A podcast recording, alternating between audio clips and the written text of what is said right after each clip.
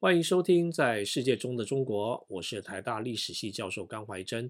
这期的主题是从骑马游牧民族的诞生到中国北方的霸者，驯服马匹、跳到马背上的这件事改变了历史。历史的展开没有什么不可思议，因为历史是人的历史，而我们是人。但历史转变的那个推动力却是我们不容易观察出来的。骑马就是一个骑兵纵横历史舞台，一直要到十七世纪，欧亚开始有了炮兵，骑兵的时代才结束。在约两千八百年前开始啊。在今天的里海、黑海附近的斯基泰人，中国史书呢称为塞人，成为最早的骑马游牧民。斯基泰人自身跳上马背，成为骑兵，在组织这里的牧民，成为专业的游牧民。你不要想象啊，他们是一群野蛮人啊，虽然杀人放火的事呢肯定是干过的，他们是骑兵，也是商人，马是他们最好的工具。所谓的游牧啊。也不是一个落后的产业，是当时的高科技。我们想象的游牧呢，是一个家庭啊，赶着一群牲畜，然后在草原中移来移去。从农业的观点呢，这种流浪与无家可归呢，好像是蛮可怜的啊。当然不是这样。我长话短说啊，这种游牧生产呢，作为一种专业呢，是个高级的技术，不只是生产的技术，好比啊，要如何养羊。这个技术呢，还包括了组织的方式。骑兵团体呢，控制了这些牧民，不止啊，是向这些牧民收税，也是反向的呢。你要提供牧民生活的物资。你想想嘛，一个专业的牧民团体，如果没有外部的支援啊，是不可能过日子的。那他们的衣服那怎么来呢？啊，总要有吃饭的碗嘛。那这些物资呢，由谁给呢？统治他们的骑兵嘛，那给的办法呢，另当别论。但为什么骑兵啊可以给这些物资呢？因为他们也是商人，他们呢不是每天呢骑着马拉去打仗，而是都在做生意。我们对于游牧民族的想象呢，出自于两本历史巨作，一本是希腊的希罗多德的历史，一本是司马迁的史记。史记描写了另一个游牧民族匈奴。史记的一些说法呢是夸张的啊，也不要完全相信。好比说呢，我们不能想象啊，这个蒙古草原上呢只有游牧者的帐篷，没有这样的社会嘛。斯基泰人的区域啊，也分布着农民、农村与商人的聚落，只是啊，这些不同类型的人形成了上下的阶级。游牧民呢是最高级的，他们也组成了骑兵部队。斯基泰的骑兵穿梭于广大的草原。也不是没有敌人，他们遇到了波斯帝国啊，这是当时地表上最大的帝国。这时的中国呢，还是春秋时期的大国并立。如我第一集说的，我们在看世界史时啊，不要以为啊，历史的开始呢，就是由欧洲人所主导啊，这种世界史啊啊，只有欧洲的扩张，而西亚、中亚呢是配角，中国呢则在偏远的地方。哦，言归正传啊。波斯的扩张与他北边的斯基泰呢发生了冲突，那双方呢大战一场的结果呢是斯基泰获胜，于是呢确立了骑马游牧军团控制了我们所说的中央欧亚大陆的北方啊，我说呢他们是北方的霸者，这样的骑兵很快就到了中国。那这里中国呢，尤其是指与欧亚草原连接的塞外啊，这个塞外指的是新疆、蒙古。啊，有些区域呢，啊，今天是属于蒙古国了。那还有塞北，塞北啊是一条带状地带，从东北到西南，最东北在中国东北的松花江流域，那经过了辽宁省的西方，与沿内蒙古的南侧，沿河北省的北部啊，山西省的北部到陕西省的北部，再经过甘肃省的河西走廊。那现在啊，我们或许会认为啊，这个地带呢是经济与文化相对落后的地区，啊，甚至是偏远地区，但古代肯定不是，而且是核心区域。大概啊是西元前第六世纪，就是春秋时代的后期，记录中呢已经出现了游牧民所建立的政权，有山西、陕西北部与内蒙古南部的灵湖楼烦。那河北北部啊，到辽宁省呢，有东胡、山戎；在齐桓公的时代，山戎呢还入侵了燕国，还跟齐国呢打了一仗。可见的这些牧民政权的势力呢有多大？那至于啊，灵狐、楼烦、东胡、山戎等政团呢，是外来移民所建立的呢，还是在地的人民呢选择了游牧的生活的方式呢？是可以再讨论的。那现在通行的学说是认为啊，这是在地的人民啊，因为气候变迁等因素呢，而选择了游牧生活。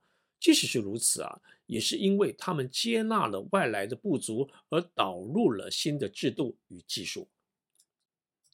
西方的斯基泰人与波斯帝国冲突啊，那在中国的这些游牧民政权呢，也与中国冲突。那这里的中国啊，是春秋时期的各个大国，这些大国是周王权的封建之国。呃，我呃，我这样讲呢，其实也不尽正确了啊。如果上一集提到了齐国。齐国是姜太公的政团所建立的。齐国从临淄城的扩张呢，可以说是这个姜氏政团的对外征服，但也是啊，山东半岛的在地的政团加入了齐国。齐国是一个国，那这些政团呢，就是一个一个家，也是一个氏啊，姓氏的氏。那这个家啊，不是家庭的意思，而是君与臣所组成的政团。经过了五百年啊，到了西元前的第六世纪，原来的姜姓啊，或者说是吕姓的这个齐国的统治集团呢，已经没落了。田氏啊这一家呢，消灭了姜姓的国家，那田氏的首长呢，成为齐国的新的国君。那这样的这种国内的诸家的竞争的情况呢，是在每一个大国呢都发生的。于是我们可以推想，当骑马游牧民的军团进入中国以后，在各国所掀起的波澜。各位要知道，这些大国的家选择游牧业完全是合理的，尤其是对于北方的中国而言。我要再说一次啊，成为游牧政权呢，不是所有的人民呢都成为牧民了，然后全境的人呢都要住在帐篷里了，而是游牧民成为上层阶级的人，而且组成军队。那国境之内呢，仍然是有农田啊、农村啊与城市。在西元前第七世纪的时候，原来属于周封建所建之大国组成了联盟。那这种新的政体被中国史说是霸政。联盟的首长是霸者，你应该听过春秋五霸的说法。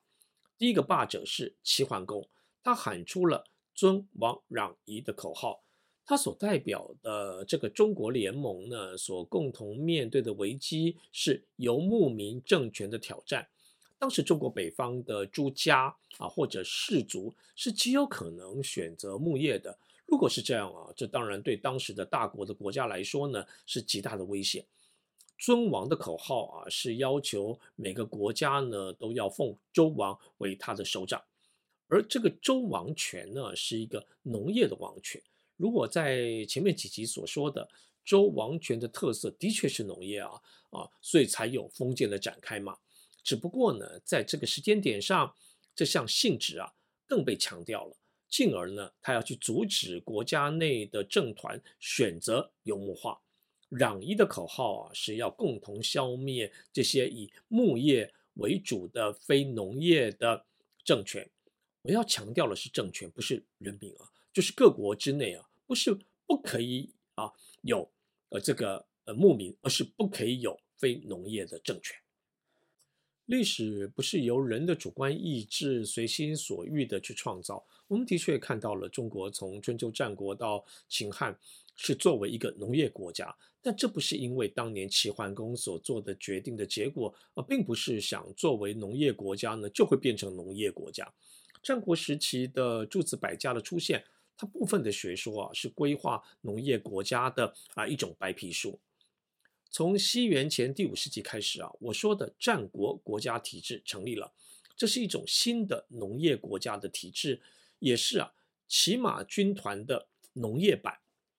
马车已经逐渐退出了战场啊，取而代之的是骑兵，更精确说啊是骑马工兵。所以呢，到了秦汉时期。一个政权的实力呢，是看他有多少所谓的空闲之势。战国的这些大国啊，尤其是在北方的燕国、赵国、魏国、韩国、秦国与齐国，若要生存发展呢，就必须要组建他们的强大的军团。那这种军团的成员呢，分骑兵与步兵。骑兵是政权直辖的军队，步兵则是农民军。这些农民军平常被分配到国营的农场中工作。那这支军队最好的典范呢，就是秦始皇的兵马俑的那个样子。战国以后，这些大国啊，是你打我，我打你。原因啊也很简单，就是这些骑马农业政团呢，必须要向外征服啊，以取得更多的新的耕地。其中的一个征服地呢，就是我前面说的塞北。燕国就是一个例子。燕国的本部在今天的河北省，但它的统治集团在辽宁省与内蒙古东部呢，建立了移民的聚落，并设立了新的行政单位，称为郡县。那赵国、秦国都一样。然而呢，他们在塞北呢也遇到了游牧政权，二者之间呢发生了战争。我们不要将啊这种战争呢想象为民族国家间的战争，尤其是领土纠纷。虽然呢，我前面说啊，这个燕国人到塞北呢去建立郡县，其实啊，行动者呢不是燕国人，而是在燕国的某一个政团啊，就是家他所治理的人民。这些人啊，跑去塞北啊，我想啊，多半是在国内呢被排挤。他们有多效忠燕国呢，也才怪。他们到了塞北某地啊，他们的军团呢会建一座城啊，叫做郡或者县。然后呢，移民来的人被安排在城外的农场。这里的游牧民啊，其实也没有排斥这些新移民啊，因为他们可以到城内的市场去交易。农民也不一定会排斥游牧民，因为他们可以跟他们进行物资的交换。但是啊，这种地域社会的人民间的啊，不管是中国人的农民啊，或者你说呃这个游牧民哦，你说是胡人。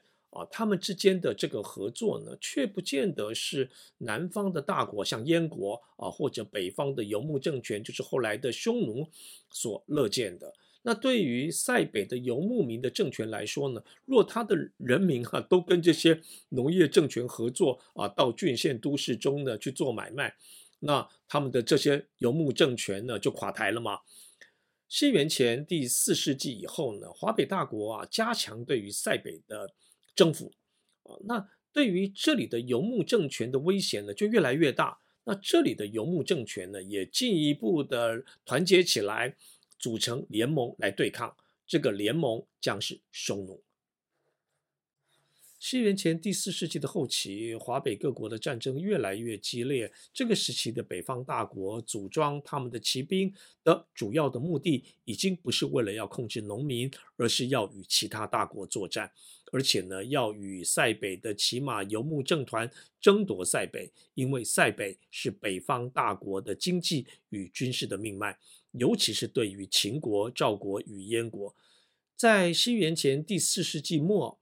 赵国的君主赵武灵王实施了胡服骑射政策。胡服是为了要适应骑射啊，因此穿上所谓的胡服的这种形态的窄裤。